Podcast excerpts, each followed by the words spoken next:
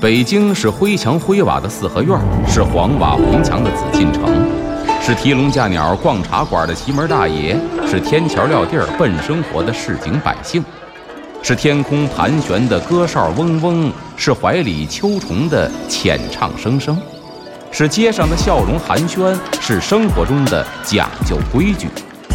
北京就是 FM 一零一点八，娱乐三里屯儿，阿龙说北京。据传说，北海的白塔镇海眼；据传说，北京曾是八臂哪吒城；据传说，北新桥的水井锁蛟龙；据传说，高粱赶水把命送；据传说，故宫的角楼是鲁班修。这北京的传说讲不尽，君请听阿龙为您讲传说。下边呢，咱说一个叫悯众司的。这悯众司什么含义呢？就是悲悯众生。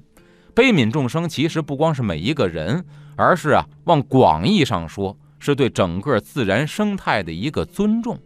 但是呢，古代的很多臣民呢，都希望干嘛呢？统治者能够对老百姓施予仁政。所谓悲悯众生呢，就是甭管你官高官低，甭管您是皇亲国戚还是普通百姓，能够在法律面前呢被一视同仁，这是当时很多老百姓啊最大的诉求啊。包括呢这生活不如意的，比如晚景凄凉的，这鳏寡孤独的啊，也希望对他们有所照顾。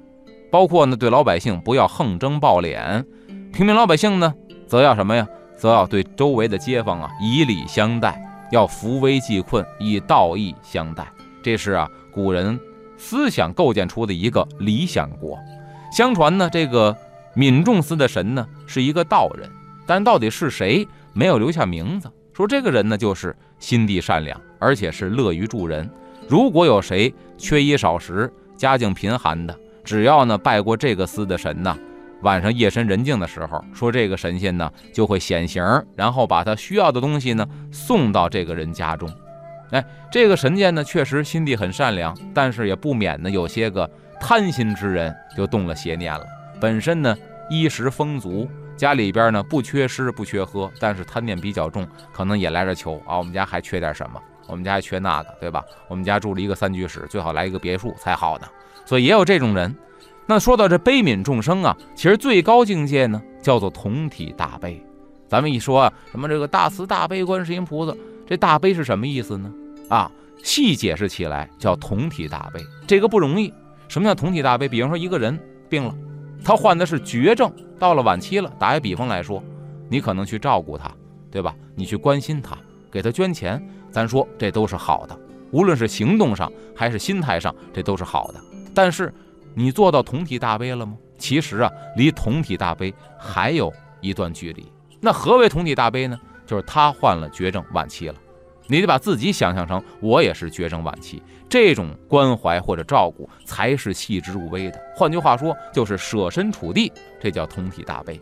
在这儿呢，讲一个这个古代的印度的故事啊，说这个佛祖成佛之后，悲悯众生嘛，不忍得看到众生被残害。但是大自然呢，有它自然的规律跟法则。有一天看到一只老鹰逮住一鸽子，这鸽子已经负伤了，眼看着老鹰呢就把这鸽子要吃了。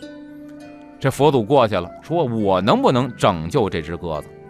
这老鹰说行啊，拯救它可以呀。但是如果不吃它，我就饿死。你讲究同体大悲，对吧？你不忍心看它死，难道你忍心看我饿死吗？这一句话可就把这佛祖给僵在这儿了。那么他应该如何？对答呢？咱们下节回来接着说。欢迎回来，这里是娱乐三里屯之阿龙说北京。大家好，我是阿龙。咱们接着说北京传说。啊，刚才呢，从这个悯众司悲悯众生这个司啊，咱们引出了一个故事，古印度的。哎，说这佛祖救白鸽的故事。这老鹰说了，我逮着一鸽子，好不容易要开一顿，对吧？你说你要救它，你救它我就饿死；你不救它，我就吃了它，它就死。你说吧，你到底让我们俩谁死？这一下把佛祖僵这儿了。对呀，您同体大悲，悲悯众生，您说谁死谁不死合适？这佛祖想了一辙，说行，我奉献一点，这么着吧，这鸽子几斤几两，我从身上呢割下一块肉来，跟这鸽子一边沉，让你吃，这样呢你也活了，鸽子也活了，我呢也不至于死，这总可以了吧？老杨说行吧，那咱找一秤，找一秤，把鸽子一腰，搁在天平的这一端，割肉吧，你放在那盘里头，这天平只要平了之后，就说明这重量一样了。这佛祖啊就一片肉割下来放在盘里头，还是斜的，再割一片放盘里头，天平还是斜的，割了半天，这传说当中啊都已经露了白骨了，把自己身上肉剃得差不多了，等于是千刀万剐呀，发现天平还是斜的。那么这是一个传说故事，它告诉大家一个什么真理呢？你说一个大活人割了这么多肉，难道这重量不足一个鸽子吗？不是这个意思，而是告诉人一个道理：生命都是平等的。所以你想换他的命，除非拿你整个的命，而不是割几块肉就能换得下来的。所以这是一个很有意义的这么一个哲理的故事啊。这刚才说的是这个闵仲司，